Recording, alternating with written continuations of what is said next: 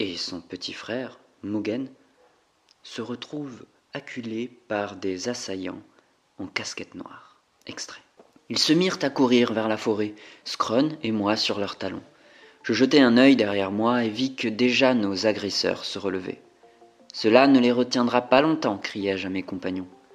Nous courûmes donc vaillamment pour les distancer. Cela me rappelait mes débuts, et ils ne m'avaient pas franchement manqué.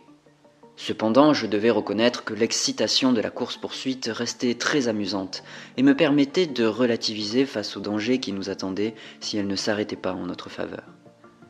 Après un court, après un parcours épuisant dans la forêt en direction du nord, nous débouchâmes sur une immense clairière qui abritait en son centre un petit lac. Sous la vive lumière de la lune, nous étions visibles sur des dizaines de mètres à la ronde. Nous sommes à découvert, s'exclama Mugen. Vite, retournons dans la forêt. Courir n'est pas toujours la solution, avançai-je.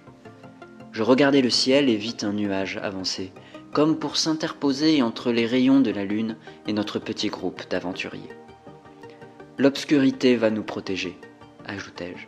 Ne faisons pas de bruit et cachons-nous.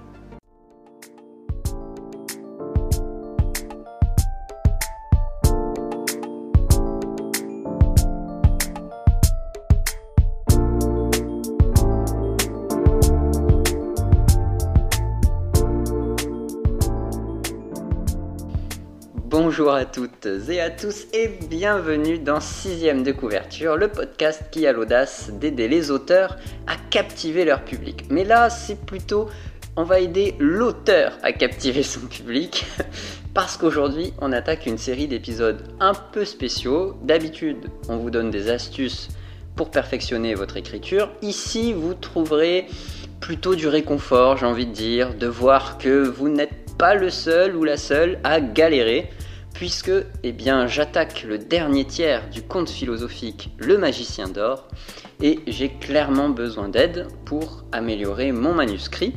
Et pour cela, je vais compter sur l'aide de Florence Georgeon, notre conseillère littéraire préférée, mais cette fois-ci, elle est que pour moi, rien qu'à moi. Bonjour Florence, comment tu vas? Bonjour Bastien, bonjour à toutes et à tous. Bah ça va et toi? Très bien. J'adore tes intros, franchement, je suis fan. et du, coup, oui, voilà, on l'avait dit dans l'épisode précédent qu'on allait euh, parler un petit peu de l'accompagnement qu'on fait ensemble, puisque depuis le mois d'août ou septembre, on a commencé euh, à travailler mmh. ensemble sur ton roman. Euh, et il y a voilà, des, petits retours euh, de ta part ou de ma part qui pourraient être intéressants pour les gens qui, nous écoutent. Euh, ça permet aussi de comprendre en quoi consiste l'accompagnement littéraire, en plus, comme tu l'as dit, en plus de voir comment peut travailler un, auteur sur, sur son roman. Il y a plusieurs épisodes et, celui-ci va parler du genre parce que je me disais que c'était un élément essentiel, une question essentielle à se poser avant de commencer l'écriture. Ok, super. Effectivement, euh, euh, on a euh, commencé en, ouais, c'est ça, août-septembre. Tu m'as fait, je crois, un, premier gros retour en septembre, début septembre, ou mi-septembre, fait quelque chose comme ça. Et ça m'a beaucoup apporté pour finir d'écrire, on va dire, pour la suite. Et, et puis, mais voilà, j'ai mis aussi un peu tout ça de côté parce que j'avais envie d'abord de finir et après euh, de, retravailler euh, tout ce qu'il y a à retravailler en fait. Euh, donc voilà, du coup ça va faire naître effectivement plusieurs épisodes sur, sur quelques mois je pense. Bon alors que vont, que vont apprendre les auditeurs aujourd'hui? Alors aujourd'hui, ben, on va apprendre ce qui est le but d'un accompagnement littéraire, ce qui est un conte philosophique aussi, parce que c'est pas mhm. un, genre tout à fait banal. de quoi parle ton roman? Qu'est-ce que le genre en fiction et pourquoi c'est important de définir le genre dans son histoire avant de commencer à écrire Tout un programme. Effectivement. Donc ouais, du coup, moi, avant de commencer euh, à rentrer dans le, vif du sujet, j'avais envie de te poser une question primordiale, puisqu'on va parler de ton roman. De quoi parle ton histoire? De quoi parle mon histoire? Bien sûr.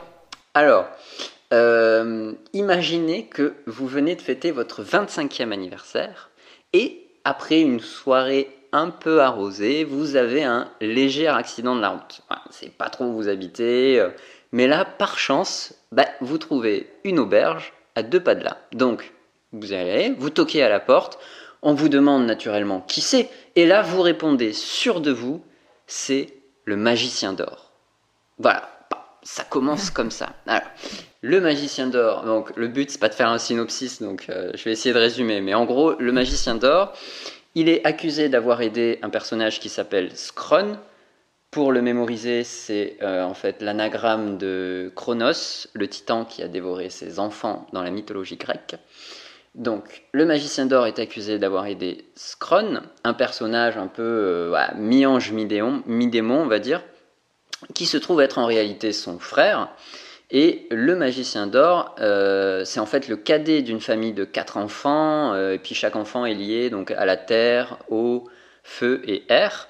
Et en gros, avec des pierres magiques, il fut un temps, sous consigne de leur père, ils ont euh, transformé le monde, c'est-à-dire ils ont créé les montagnes, les vallées, les rivières, les océans, tout ça, tout ça, pour essayer d'améliorer le monde, mais en voulant faire ça, en fait, ils ont déconnecté les hommes l'humanité, on va dire, de l'amour universel. Voilà. Donc l'objectif du magicien d'or, c'est de permettre à tous les hommes de retrouver ce lien avec l'amour universel, mais pour ça, il doit d'abord sauver ses frères et sœurs. Voilà.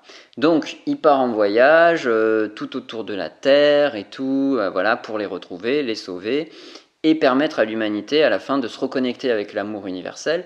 Et ça, ça lui permettra à l'humanité de mieux comprendre le monde, on va dire, euh, son écosystème, sa nature, enfin comment elle fonctionne, en gros de mieux comprendre la vie. Quoi. Voilà. Donc c'est une sacrée aventure. Pleine d'obstacles. À chaque obstacle, bah voilà, chaque obstacle permet, au magicien d'or de devenir un peu plus sage encore et aussi aux autres personnages de l'histoire.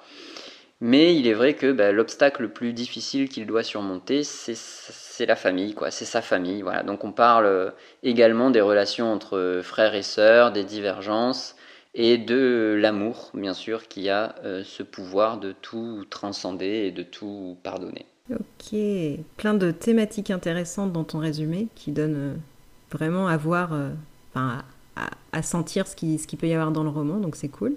Et c'est un exercice euh, intéressant à faire, ce que tu viens de faire, le, fait de résumer son histoire, et c'est aussi un exercice que je donne dans le cadre de l'accompagnement littéraire, parce que bah, c'est important de, pouvoir synthétiser euh, ce dont on va parler dans un, dans un paragraphe très court. Ça permet de savoir si l'idée a du, potentiel. de, de, cette façon, l'auteur peut aussi se rendre compte si euh, l'histoire est intéressante à ses yeux déjà, et de se dire bah, si, si, un lecteur lambda lisait ce résumé, est-ce qu'il serait intéressé? Et moi, si je lisais un résumé comme ça, est-ce que je voudrais lire le livre, quoi, finalement? Ouais, euh, après, c'est vrai que c'est. Euh, c'est vrai que en fait il y a plein de choses qui sont tellement euh, abordées. En fait entre entre la on va dire l'histoire de, de, de, forme tu vois c'est-à-dire le, le, voyage toutes ces péripéties etc et finalement le message que tu fais passer derrière. C'est difficile de c'est difficile de résumer euh, son livre, euh, enfin son livre à la fois. Est-ce que je résume l'histoire ou est-ce que je résume le message que je veux faire passer à travers l'histoire Tu vois, c'est un peu euh, bizarre. Bon là, du coup, c'était peut-être un peu long, mais c'était aussi pour voilà permettre aux auditeurs un peu de, de se plonger un peu dans l'histoire pour savoir de quoi on va parler pendant toute cette série d'épisodes. Carrément, bah oui, là, il fallait clairement, il fallait clairement donner du contexte, sinon ça, ils auraient été un peu perdus. Donc, je suis tout à fait d'accord. Euh, et je prendrai juste une référence euh, à un livre que j'ai lu euh, qui, s'appelle Save the Cat. En français, ça, a été traduit par les règles élémentaires pour l'écriture d'un scénario. Écrit ah, par. Du mot à. Oui, c'est ça, du mot à mot. ils n'ont pas cherché, ils ont pris le titre en anglais, ils l'ont traduit, quoi. Alors. Donc de Blake Snyder, qui est scénariste à Hollywood. Et et qui revient aussi sur, euh, sur le fait de... Lui, c'est encore pire. Hein, c'est encore pire que résumer. Il dit que, que pour lui, c'est important d'être capable de résumer son histoire en une phrase. une seule phrase. Ça, c'est chaud. C'est pas un paragraphe, c'est une phrase. Et, euh, et, pourquoi il dit ça? Bah Parce qu'il est scénariste à Hollywood et que dans son milieu, euh, bah les producteurs, c'est les gens que tu dois convaincre pour produire ton film, ils n'ont pas le temps. c'est des gens, ils sont comme ça, ils n'ont jamais le temps. Donc, euh, ils ont beaucoup de monde qui viennent les voir pour avoir de l'argent. Et hmm. il faut retenir leur attention rapidement. Donc, il faut être capable de leur expliquer ton projet en une phrase et d'être percutant et de leur donner envie de connaître la suite. Ou pas. ça dépend.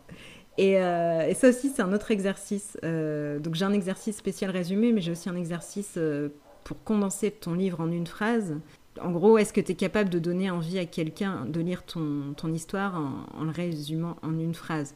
Et si tu y arrives, ça permet aussi de voir bah, si ton histoire elle tient debout, quoi, si tu si as quelque chose de sympa. Alors on peut m'objecter que ouais, c'est compliqué, on peut m'objecter que c'est dur, mais en fait, il euh, y, a, y, a, tout un site qui fait ça. Euh, c'est le site imdb.com où ça recense plein de films. Et tous les films sont résumés en une phrase.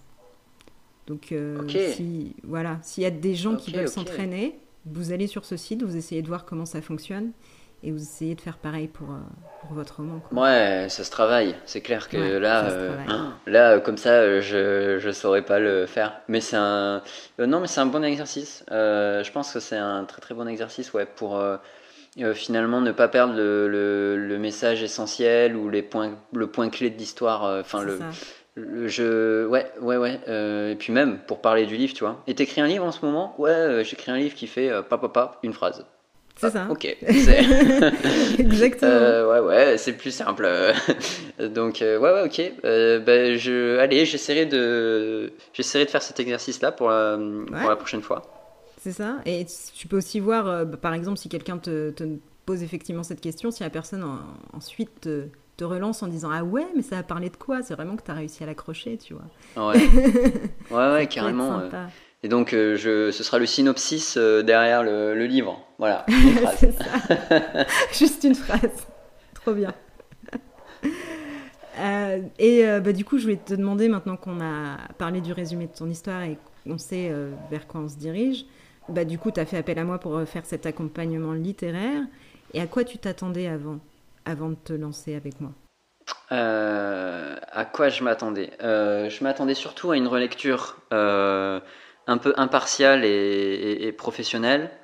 parce que on a toujours des proches, on a toujours des gens à qui faire lire le livre, mais soit ils osent pas être 100% honnêtes, sur la, quand c'est pas bon surtout euh, soit euh, ils, sauront pas forcément trouver les mots ils sauront dire une appréciation d'ensemble un avis Google tu vois voilà c'est ça c'est 4 ah. euh, ou 5 étoiles mais ils sauraient pas dire ce qui va ou ce qui va pas ce qu'il faut garder ce qu'il faut améliorer etc donc c'était voilà une, relecture un peu dans ce professionnel du coup plus professionnel que j'attendais euh, j'attendais aussi un accompagnement, mais peut-être euh, euh, moindre, moindre niveau. Discuter si jamais j'ai un point de blocage dans, mon, dans mon livre, si jamais il y a quelque chose qui me bloque, que je vois que finalement je traîne un peu la patte parce qu'en fait j'arrive pas à débloquer. souvent c'est ça, quoi. quand on a une situation dans le livre, on est un peu bloqué, on, on remet l'écriture à plus tard, quoi, parce qu'on sait qu'en fait ça va être difficile. Euh, donc voilà, je voulais éviter ça en me disant, bah voilà, peut-être que là, je pourrais en parler, euh, ça débloquera des choses, ça débloquera l'intrigue, ça peut, ne serait-ce que de parler à voix avec quelqu'un, euh, comme un psy pour livre en fait, tu vois, c'est un psy d'histoire. ça, et, et surtout, moi j'ai fait appel à toi août-septembre, parce que je savais qu'en septembre, euh, la rentrée allait arriver euh, et j'ai pas été déçu d'ailleurs en plus avec les problèmes que j'ai eu euh, par ailleurs avec ma maison donc septembre octobre effectivement j'ai quasiment pas écrit mais je m'y attendais et je voulais pas lâcher en fait je voulais pas lâcher et me dire allez je, je, je m'engage là on va et on va jusqu'au bout quoi c'était une façon aussi de de me motiver tu sais, quelque chose, un objectif, quand il t'appartient, euh, pour moi, il n'est pas encore totalement concret. À partir du moment où, tu commences à partager, euh, ça devient concret euh, et les choses t'appartiennent plus forcément rien qu'à toi. Donc, ça t'engage un peu plus en fait. donc, c'était cet engagement que je cherchais. Ça me fait penser aussi à une phrase que tu as, dite dans l'épisode précédent, de jamais euh, se lancer tout seul, d'avoir toujours quelqu'un avec qui partager ses projets, parce que les gens auront toujours des idées et euh, ah ouais, toujours vous soutenir, mm. vous accompagner. Donc ouais, c'est c'est aussi cette partie-là que j'aime bien dans, dans, mon travail, parce que, enfin, d'être euh, d'être le côté un peu pom-pom girl parfois des auteurs, parce que comme tu as dit au début, il y a un côté relecture, mais il n'y a pas que ça. C'est vrai que écrire, c'est aussi faire face aux doutes. On n'est jamais sûr de soi. On est face au blocage parfois, et c'est d'avoir quelqu'un qui, qui peut mettre en avant les, côtés positifs et qui peut te, te donner des solutions pour, euh, pour que tu puisses avancer.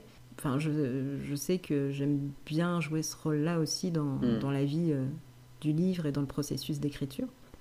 Mais, euh, mais ouais, c'est vrai que c'est pas évident pour un auteur d'avoir du recul sur son travail. Donc le fait d'avoir besoin de quelqu'un pour, pour lire son texte et, et pouvoir apporter un regard différent, euh, bah c'est super important. Même si c'est pas forcément un conseil littéraire, ça peut être un bêta lecteur ou ce genre de choses.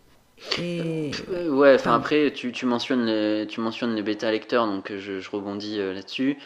Parce qu'il y a des forums qui font bêta lecture. Euh, non, enfin, je les conseils, euh, tout, tout, tout, le résumé que tu m'as fait, tous les scènes par scène, les commentaires que tu m'as fait, euh, non, un bêta lecteur peut pas faire ça, peut pas aller aussi loin. Enfin, je. Ah ouais, ok, j'ai jamais travaillé avec. Ah non. ok. C'est pas non. bah, Mais c'est normal, euh, c'est normal parce qu'on est voilà là toi tu es vraiment dans une posture euh, professionnelle, c'est ton taf, euh, c'est voilà et, c'est normal qu'on sente la différence avec des gens qui sont passionnés et qui ont plein de, de connaissances. Euh, mais euh, mais c'est tout. Voilà, il y a, y, a, y a, quand même une différence et, heureusement, c'est normal qu'on la voit quoi. Mais euh, pour le, pour voilà, vraiment pour avoir eu un rendu et vu ce que tu fais du coup de l'intérieur, non, ça, ouais, ça a rien à voir. Ça va, ça va plus loin. Ça va plus loin qu'une bêta lecture, ça c'est sûr. D'accord, bon bah ça, ça, me rassure aussi sur mon travail du coup, c'est que j'ai réussi à faire le job, mais ouais, c'est, enfin c'est très important pour moi que quand je rends une, analyse finalement, euh, l'auteur se dise pas bah, c'est son ressenti personnel, elle n'a pas compris ou ce genre de choses. Parce que j'ai vraiment envie que, que l'auteur ou l'autrice avec qui je travaille euh, sache pourquoi il faut réécrire, revoir, modifier, voire supprimer certains passages. Euh, je suis pas là à essayer d'être devin pour savoir ce qui va fonctionner ou pas. Moi, je me mets à la place du lecteur ou de la lectrice qui va, qui va recevoir le texte et je me demande est-ce que ça va, est-ce que ça va le satisfaire ou est-ce que ça va le décevoir. C'est juste ça. Ouais. Bah c'est, ça a vraiment été euh, perçu euh, comme ça. Euh, j'ai eu beaucoup de commentaires bah, très techniques, mais des commentaires aussi de, de, d'expérience, d'experts, quoi, comme on dirait. ou par exemple, quand tu me dis que euh, certainement, le héros de mon histoire, c'est pas le magicien d'or, alors que le livre porte son nom. j'ai envie de dire, euh, oui, euh, d'accord, c'est osé. La première fois que j'ai lu ça, je me suis dit, ah oui, c'est osé. Et, puis quand j'ai lu le, pourquoi du comment, je me suis dit, mais, mais c'est vrai, ouais, effectivement. c'est peut-être donc Scron, du coup, éventuellement, qui serait plutôt le héros de, cette histoire. Surtout qu'il est présent dans, dans tout livre jusqu'à la fin. Donc ça a du sens, ça se tient. Euh, donc voilà, c'est clairement quelque chose que j'aurais pas pu déceler euh, tout seul. C'est tellement euh, gros le truc que j'aurais pas pu déceler, déceler tout seul, c'est clair. Et un autre truc assez puissant, je trouve que tu m'as passé, c'est le. Enfin, en tout cas, je trouvais que ça, ça apparaissait beaucoup, dans, en tout cas moi, dans ma façon d'écrire. C'est. tu me disais souvent, en gros, tu as besoin de, de, de, de, de ça maintenant, donc tu l'introduis maintenant euh, et tu l'expliques maintenant pour expliquer ta, scène, mais si euh, tu l'avais introduit avant, euh, en gros, ce serait mieux. Bon, je caricature un peu, j'ai mal, mal expliqué, mais c'est un peu l'effet waouh.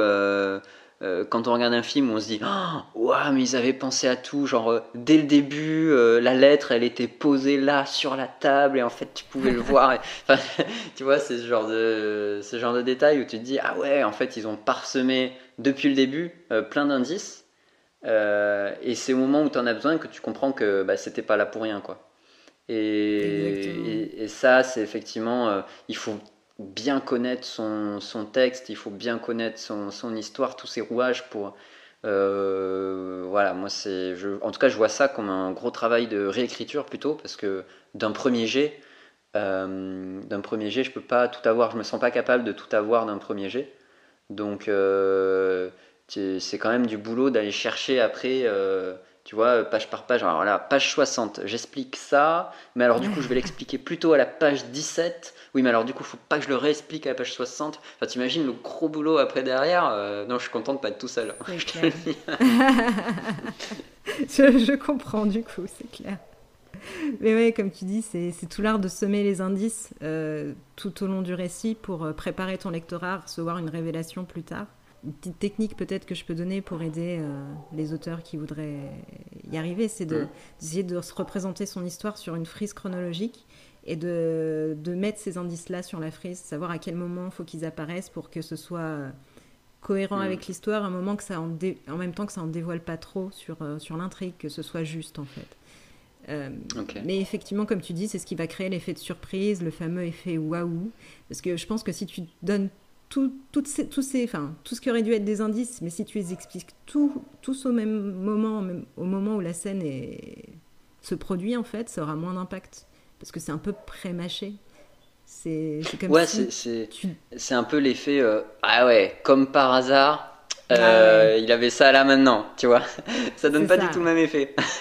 ouais, bah exactement. C'est bah ouais, c'est comme si euh, au lieu de laisser ton lectorat assembler les pièces du puzzle tout, tout seul, bah lui donnes toutes les pièces euh, déjà assemblées. C'est pas marrant, quoi. Ouais, voilà, ouais. c'est pas le but d'un puzzle, quoi.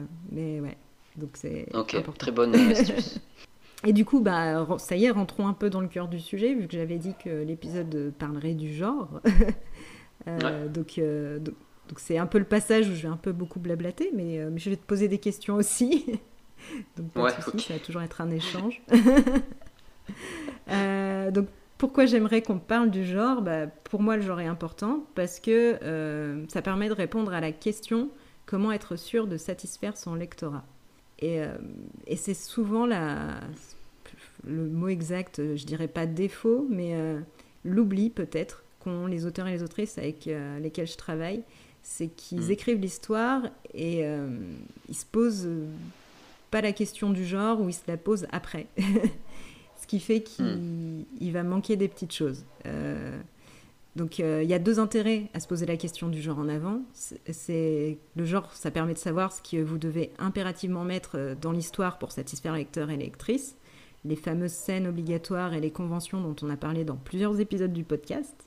On ne hmm. construit pas de maison sans salle de bain, ta fameuse métaphore que j'adorais. on, on va la graver celle-là quelque part. Mais voilà, oui, effectivement. Euh, c'est-à-dire, on peut faire des maisons originales, mais il faut toujours une salle de bain dans une maison. Euh, donc voilà, ouais, c'est ça. C'est-à-dire, on peut faire un, un, genre euh, un peu voilà original, mais il y a des phases clés, des scènes clés, voilà, nécessaires. C'est ça, exactement. Et du coup, si, si l'auteur se pose pas la question du genre en, en amont, il peut très bien construire sa maison et oublier la salle de bain. Donc c'est pas cool. Carrément. Premier point pour lequel c'est important. Deuxième point, bah, ça permet d'orienter les recherches et les lectures. Parce que le travail de recherche et de lecture avant d'écrire, il est aussi super important.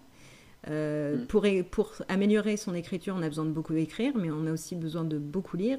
Et c'est encore mieux si on peut lire dans le genre dans lequel on écrit, pour essayer de choper la mécanique narrative et s'inspirer s'inspirer, pas plagier, mais s'inspirer un petit peu des, intrigues ou des, personnages ou des structures euh, des autres livres. Et si tu connais ah pas le genre de ton histoire, tu peux pas faire ce ah, travail. C'est clair. Non, c'est euh, indispensable de, de, de lire. Euh, ah ouais, ça me paraît indispensable. Mm. Toi, tu as beaucoup lu de des contes philosophiques bah, beaucoup, non, parce que c'est pas un genre très populaire, ou du moins, ou, parfois ça apparaît pas comme ça. Euh, là, par exemple, j'ai fait une découverte euh, euh, Ainsi parlait Zarathustra de Nietzsche. Moi, ça m'a été vendu comme un livre de philosophie, surtout Nietzsche, qui est très difficile à digérer. Mais ça m'a jamais été vendu comme un conte philosophique. Et pourtant, c'est vrai. Enfin, moi, j'ai l'impression de lire un conte philosophique, quoi un ermite qui débarque, qui, récite. Alors sûr, il y a beaucoup de, de longs monologues, mais Et en gros, il arrive, il dit voilà, en fait, la vie c'est comme ça, comme ça, comme ça. les gens veulent pas l'écouter. du coup, les gens lui jettent des tomates. du coup, il cherche un moyen. Il réfléchit, il dit mais pourquoi les gens veulent pas m'écouter Qu'est-ce que je peux faire, etc. Enfin, c'est toute une histoire, quoi. C'est un voyage, c'est une histoire. Il y a, y a un lieu. Enfin, il y a on retrouve pas mal de, trucs. moi, pour moi, c'est un conte philosophique, ouais. Alors que ça m'a pas été vendu tel quel. Donc peut-être qu'il y a plein de contes philosophiques par-ci par-là et et qu'on voilà, qu'on ne sait pas forcément, ou c'est pas forcément bien identifié, je, ne sais pas. C'est ça, c'est peut-être un, souci marketing parce que peut-être le côté philosophique ça peut faire peur, donc ça incite pas mm. forcément à l'achat. Si on insistait au niveau marketing sur, euh, sur ce côté-là, quoi. Ce qui marche bah, J'ai l'impression euh, que c'est la fusion des deux, tu vois. C'est-à-dire qu'il y en a, ils cherchent euh, le côté philosophie, donc quand on leur vend Nietzsche, on leur vend de la philo, quoi. Parce qu'en plus, costaud, quoi, le gars. Donc si tu commences à lui dire ouais c'est Nietzsche mais c'est un conte philosophique, le mec peut se dire euh, ouais c'est un peu euh, le dimanche quand il avait rien à faire quoi. Ah d'accord. caricature mais ça, ça peut dévaloriser la philosophie qu'il y a derrière. Ouais je, je pense, mm. je pense. Et, euh, et quelqu'un qui cherche un conte, un conte pour enfants ou un conte un peu ou de Noël ou un conte voilà tranquille sans se prendre la tête le fait que tu lui rajoutes philosophique derrière, euh, il va se dire euh, non mais moi c'est pas ça que je suis venu acheter quoi. Peut-être c'est ah la fusion des deux qui qui, qui matche pas. Ouais. C'est vrai, ouais, ouais, ouais. Je, je, suis, je suis assez d'accord avec toi. Bien qu'on pourrait très bien le définir, comme tu dis, euh, de cette manière, mais d'un point de vue marketing, si il y a une dichotomie entre les deux. ouais, c'est ça. Tu as lu Ainsi par les Zarathustra, tu es un grand fan de l'alchimiste. Ouais, Bon, je ne suis pas expert des contes philosophiques non plus. Hein. Euh, j'ai découvert euh, le conte philosophique avec l'alchimiste de Paolo Coelho.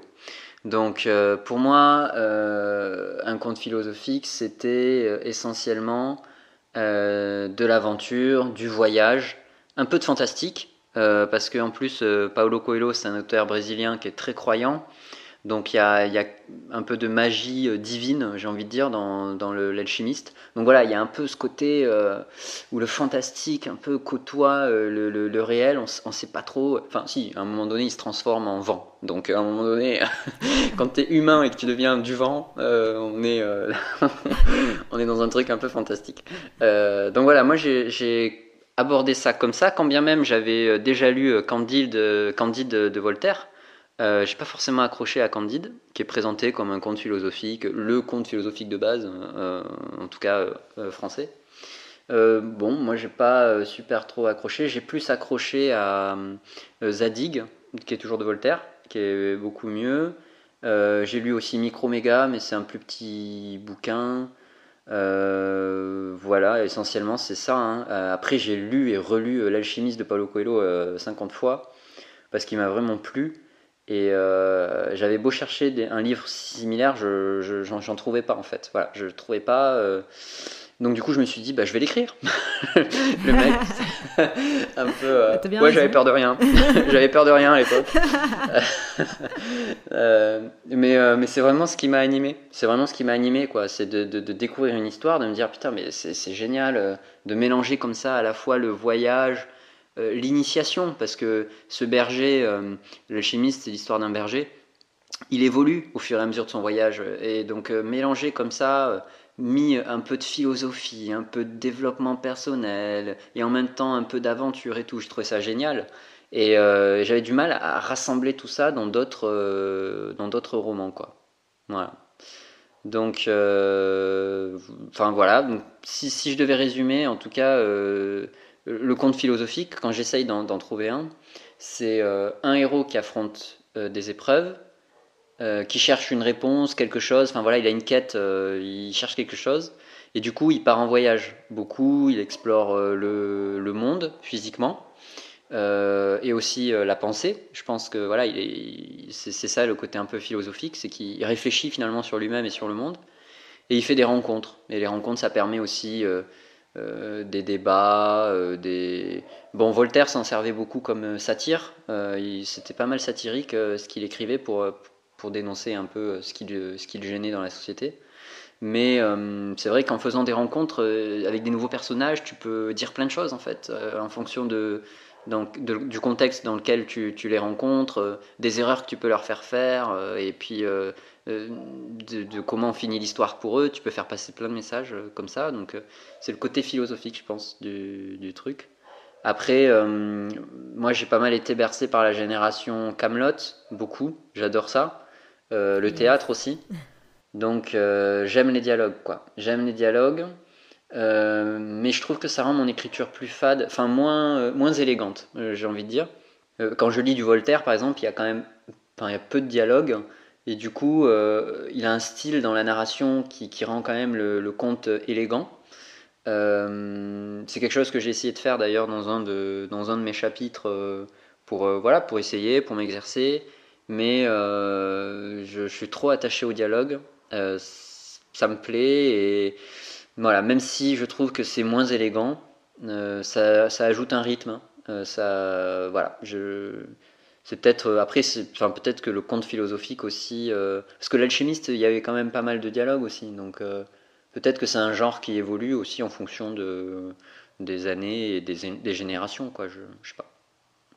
Aussi, c'est vrai, euh, rien ne t'empêche de, de, rajouter ta pierre à l'édifice euh, en faisant évoluer ce genre ou Enfin voilà, tu peux. Ah oui, bien sûr. Si je suis vendu, si je suis vendu à des millions d'exemplaires, euh, je, je, dirais ça. On sait jamais.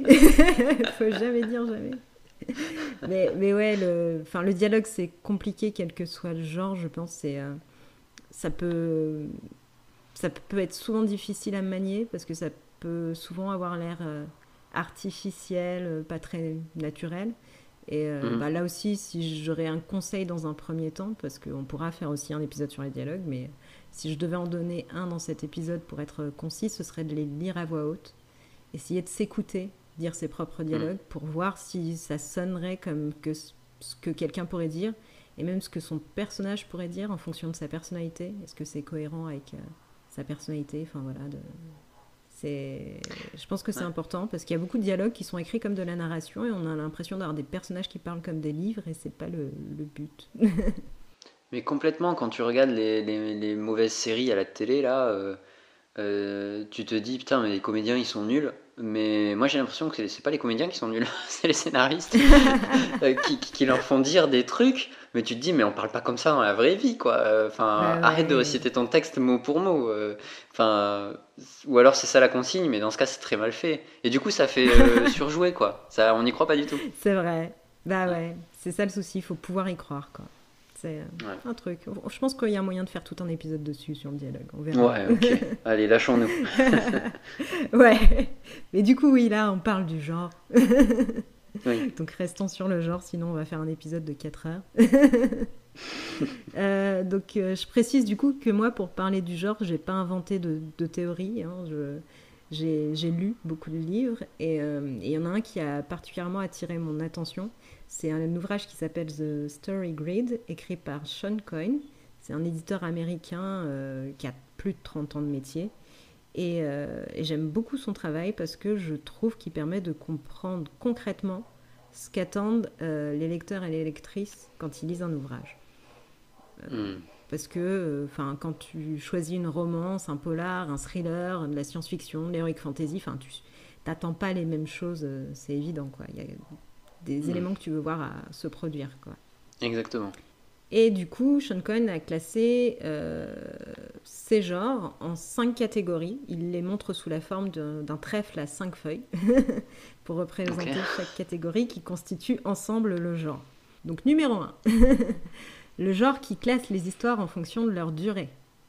Euh, donc par exemple pour le magicien d'or, euh, est-ce que ça va être une histoire qui va se passer sur un court, moyen ou long terme Enfin, court étant euh, euh, un jour ou deux, voire une semaine, moyen quelques mois, et plusieurs semaines, ou long toute une vie.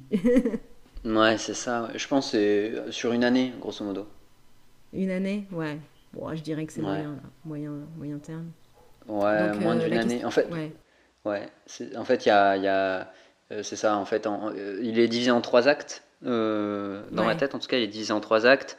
Et il y a, y a, quelques semaines, même pas quelques jours entre l'acte 1 euh, et 2. Et, mais par contre, l'acte 2, euh, voilà, c'est sur plusieurs mois, on va dire. Euh, Et, voilà, mais c'est le truc le plus long, quoi. Après, ça, ça s'enchaîne assez vite. Et euh, je pose la question parce que dans une histoire, le temps est, fondamental et on a tendance à le sous-estimer. Euh, mm. C'est un des socles de, de l'histoire, clairement. Et c'est ce qui va déterminer de, de quelle manière le lectorat va faire l'expérience du récit. Il faut qu'il puisse se plonger dans le récit en ayant une idée précise du temps qui s'écoule c'est comme dans la vie de tous les jours, t'aimes bien savoir euh, quelle heure il est, euh, à quelle heure t'as tel rendez-vous, enfin te projeter. Euh, bah, c'est pareil dans le livre, tu aimes bien savoir à quel moment ça se passe, te projeter dans l'avenir du livre, ce genre de choses en, même temps que les personnages. Mm. Donc c'est bien de donner des repères pour guider dans, dans, la lecture et éviter au lectorat d'être perdu. Ok, ouais, c'est vrai, que tu, c'est vrai que tu m'as fait cette remarque que dans mes scènes, il manquait euh, il manquait un peu de temps. Euh, et tu vois, c'est typiquement ce genre de remarque que j'essaie d'implémenter directement dans le dernier tiers euh, que je suis en train d'écrire en fait. C'est voilà, c'est bon. Effectivement, j'aurais su avant, j'aurais fait dès avant, mais je me sentais pas prêt avant en fait à, voilà à faire tout ce travail-là. C'est vraiment en voyant la fin arriver que je me suis dit là, il faut, faut s'y mettre. Mais ouais. mais ouais, ouais, effectivement, j'essaie de faire attention à ça du coup, de, de des fois, je fais marcher, euh, je fais marcher mon petit groupe euh, dans la forêt, par exemple. Et ben, je vais essayer de, s'ils arrivent quelque part, je vais essayer de dire, d'expliquer combien de temps ça a pris. Tu vois, au moins ça, quoi. ouais.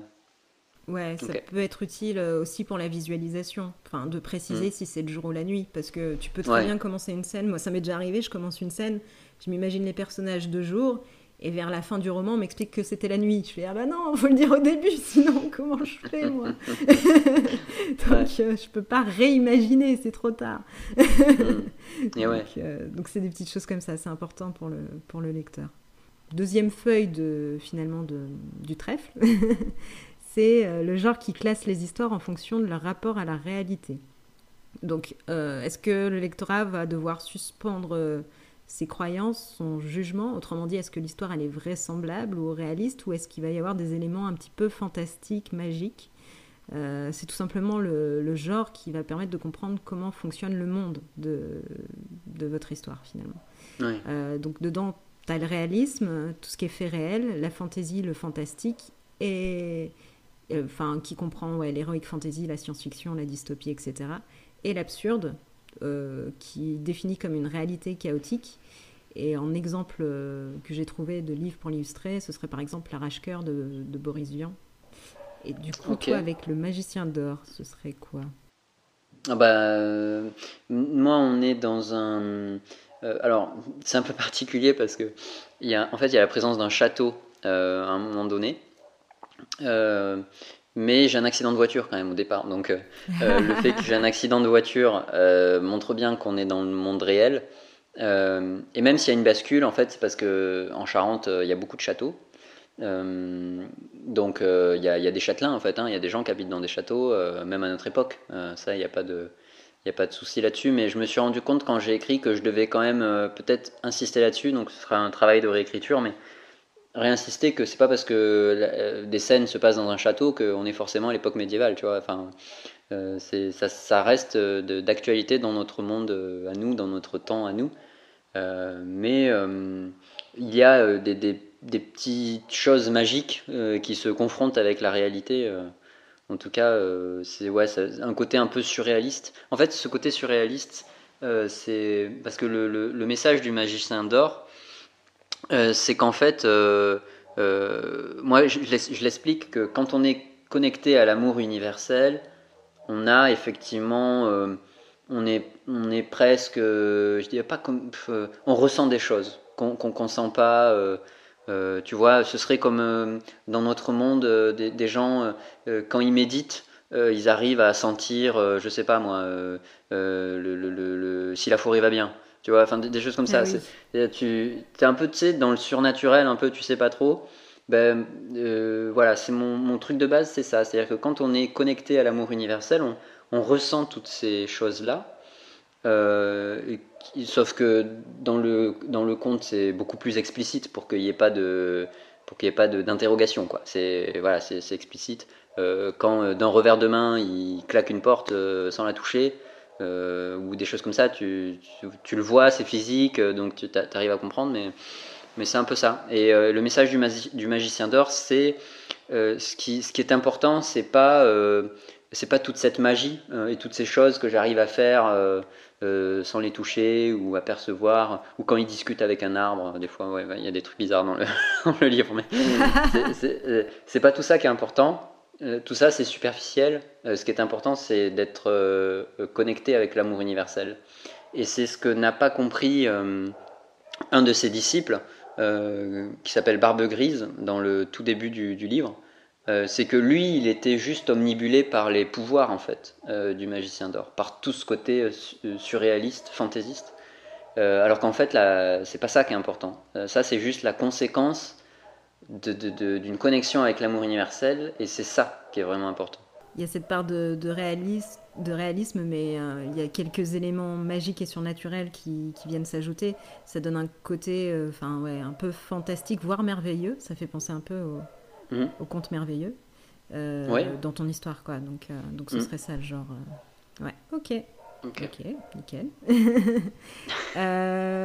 troisième feuille du trèfle, le genre qui classe les histoires en fonction de leur structure.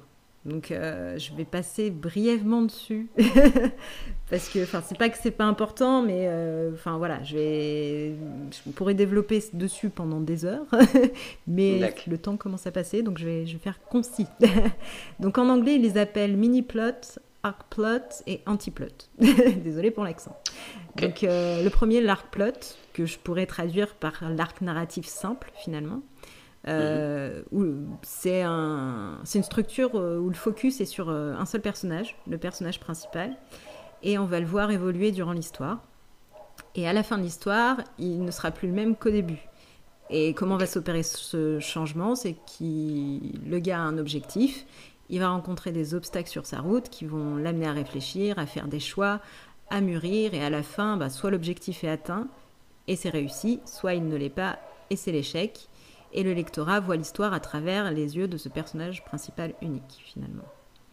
Ok. Donc ça c'est euh, l'arc plot. Le deuxième c'est le mini plot que moi je traduirais, c'est pas traduction exacte mais on va faire euh, comme si, un arc narratif multiple. Euh, c'est-à-dire que au lieu d'avoir le focus sur un seul personnage, ici les points de vue sont multiples, les perspectives sont multiples. On suit plusieurs personnages avec chacun des objectifs différents et le lectorat va voir l'histoire à travers les yeux de tous ces personnages. Quoi. Et le dernier, Antiplot, euh, qui définit comme arc narratif chaotique, c'est un petit peu la structure fourre-tout, je dirais. Euh, bah, c'est chaotique, c'est absurde, les rebondissements sont hasardeux. Et euh, Sean Coyne, pour, pour expliquer à quoi ça correspond, il prend l'exemple des films de la nouvelle vague française, et en particulier du cinéma de Jean-Luc Godard, euh, qui a cette structure mm. euh, anti-plot. Donc euh, c'est pas forcément la structure qui est la plus populaire de nos jours parce qu'elle est très difficile à suivre et à comprendre. Mais en gros voilà, c'est l'exemple. On va commencer par faire ça d'abord. Ouais, voilà. toi, c'est, enfin, je sais que dans ton histoire, on suit le, le point de vue de différents personnages à, chaque fois, même si le magicien d'or, ça reste le point de vue principal. On mm. voit Scron, on voit la barbe grise, enfin, ça change quoi. Oui, c'est vrai. Euh, c'est d'ailleurs quelque chose que je perds sur la fin du conte. Donc, euh, est-ce que ça restera comme ça ou pas Je ne sais pas, mais je me suis rendu compte petit à petit que dans. Enfin, je me suis rendu compte que dans l'acte 3, en fait. Euh, c'est dans l'acte 3, ouais. Parce que dans l'acte 1, on suit à la fois le magicien d'or, à la fois un peu Scron et à la fois Barbe Grise. dans l'acte 2, on suit le magicien d'or et Scron et, euh, et Héloïse. Euh, et puis, euh, dans l'acte 3, finalement, tout le monde est ensemble. Donc, en fait, ils vivent l'aventure ensemble. Et c'est tout. En fait, on verra à travers les yeux du, du groupe, quoi. Enfin, il n'y aura pas comme ça des, de, la simultanéité enfin, de, de, de, personnages et de points de vue. Vu qu'ils sont tous ensemble au même moment, en fait, Enfin, je, en tout cas, j'ai prévu de dérouler la fin de l'histoire comme ça. on verra euh, comment c'est au final, mais. Ouais. Ok. voilà. Mais c'est intéressant d'avoir les différents points de vue parce que ça te permet euh, Enfin, je, je sais pas si tu te rappelles notre épisode sur 500 jours ensemble, où on suivait juste le point de vue du gars et on, on était d'accord, tout le temps d'accord avec lui parce qu'on voyait l'histoire avec sa seule perspective sans, sans prendre en compte la perspective de la fille. Mm. Et, on se rend, et on se rend compte finalement quand on analyse vraiment le film que bah, c'est pas forcément lui le gentil de l'histoire, même si c'est son point de vue qu'on suit. Mm. Et le fait d'avoir euh, une histoire comme la tienne, où on voit les points de vue de tous les personnages, ça permet aussi d'avoir une perspective différente mm. sur, euh, sur le monde, sur les choses. C'est intéressant aussi. Donc quatrième feuille du trèfle, ça y est, j'avais perdu mon mot. le genre qui classe les histoires en fonction du style. Alors ça peut être euh, drame, comédie, documentaire, littérature, poésie, théâtre, etc. Euh, et toi, comment, comment tu décrirais le style de ton histoire? Euh, quatrième feuille du trèfle, c'était le mot que tu cherchais. quel serait le style de mon histoire? J'en ai aucune idée. Franchement, aucune idée. comment je peux faire pour le déterminer, le savoir? Euh, bah, du coup, ça va être euh, par rapport à, ta façon d'écrire, la, sensibilité la, que tu vas chercher à, transposer. Est-ce que tu vas mm. chercher à décrire les émotions des personnages? Ça, ce serait plutôt dramatique. Est-ce que tu vas être plutôt factuel? Ça va être euh, plutôt du style documentaire, témoignage, etc. Est-ce que tu vas être analytique? Bah, Là, ça peut être psychologie, philosophie, développement personnel, bref lyrique euh, ou est-ce que tu vas chercher à faire rire? Enfin, tu vois le, délire, quoi. ok. Euh, ben, dans ce cas, je dirais que je vais chercher à divertir, en tout cas par l'aventure, à, faire réfléchir aussi. Euh, je ne sais pas si je peux classer ça dans des textes philosophiques. C'est pas, c'est pas un traité, c'est pas un essai. Euh, c'est pas un argumentaire, c'est plus léger. Euh, c'est un conte philosophique, quoi. Ouais, si on, si on devait classer ton livre dans une librairie ou une bibliothèque, ça, ça irait en littérature, je pense. D'accord. C'est le cas de l'alchimiste, quoi. C'est. ah ben, d'accord. Je côtoierai les grands auteurs, alors bon, ok, ok. si vous insistez. Enfin, voilà, c'est un peu, c'est un peu comme ça. C'est vrai qu'en France, on a plus tendance à classer en fonction du style qu'en fonction du, du contenu, euh, qui est la cinquième feuille du trèfle, la cinq feuilles. Ah. euh, ouais, les, les histoires euh, classées en fonction de leur contenu. Et bah, je vais pas faire la liste de tous les contenus parce qu'on arrive à pas loin d'une heure d'épisode. il y en a beaucoup. Mais par contre, j'ai fait un kit de démarrage en écriture euh, où ils sont tous recensés. J'explique un petit peu comment ça fonctionne. Euh, mais pour faire simple, en gros, euh, ce, cette catégorie-là, les genres se divisent en, deux catégories finalement. C'est les intrigues, les genres qui ont une intrigue externe, c'est-à-dire que tout ce qui, tous les obstacles, tous les conflits, les ennemis vont venir de l'extérieur par rapport au personnage principal. Mm-hmm. Et les genres qui euh, ont une intrigue qui est davantage centrée euh, sur l'intérieur du personnage, une intrigue euh, interne, où tous les obstacles, tous les conflits, toutes les difficultés, elles vont être internes par rapport au, personnage. C'est tout ce qui va être traumatisme, blessure secrète, problèmes psychologiques, etc., qui va devoir apprendre à surmonter, mais de l'intérieur, quoi, finalement. Ok. Moi, dans ton roman, j'ai noté qu'il y avait un genre majeur et un genre mineur. Euh, que je t'avais dit aussi dans, dans ma fiche de synthèse. Euh, mm. Donc le genre, le genre majeur, bah, comme tu disais tout à l'heure, c'est un, petit peu un côté euh, roman d'aventure que Sean Coyne définit comme action. Je, aventure, c'est très bien aussi pour le déterminer. Mm. Ça, c'est plutôt le genre externe. Et ton genre mineur, bah, il y a le côté, bah, comme tu disais, conte philosophique, qui pourrait s'apparenter au genre que Sean Coyne définit comme genre moral, qui est un genre interne bah voilà, qui parce que tu as cette quête de l'amour universel, tu as ce personnage de, de, de Scron qui, qui est en perpétuel conflit entre le bien et le mal, donc je pensais que c'était ça peut bien résumer. Très, très bien, c'est merveilleusement bien analysé. Merci. et bah, c'est ce qu'on disait tout à l'heure aussi, pour une fois que tu as ces genres-là, que tu les connais, bah, tu vas pouvoir mettre euh, tes scènes obligatoires et tes conventions, tes conventions pour satisfaire les attentes de ton public. Ok, donc du coup pour le roman d'aventure? Euh, bah, du coup, je vais faire très vite parce que voilà, je pense qu'on en parlera plus en détail dans un autre épisode. ouais, ok. Euh, ouais, on peut euh, ouais, évoquer euh, quelques scènes obligatoires pour le roman Mhm. d'aventure, genre l'attaque du méchant, première scène obligatoire. Donc toi, tu as l'attaque au début du géant chauve-souris, et tu as aussi l'attaque de Barbe Grise, qui est davantage le méchant dans l'histoire. C'est Ouais, plus complètement. pertinent que voilà. Et euh, bah, le héros qui refuse de faire face à l'adversité. Alors ça, c'est ce- dans ton histoire, ouais, c'est peut-être ce que j'ai trouvé qui manquait parce qu'il accepte euh, assez facilement les choses finalement. Enfin, comme on le connaît pas beaucoup avant, on sait, on sait pas quelle était sa vie, s'il a un travail, s'il a des amis, une famille. Enfin, on pourrait se dire, il aurait envie de les retrouver, euh, de les Mm. rassurer parce qu'il a eu un accident, etc. Enfin, il se lance directement dans l'aventure finalement.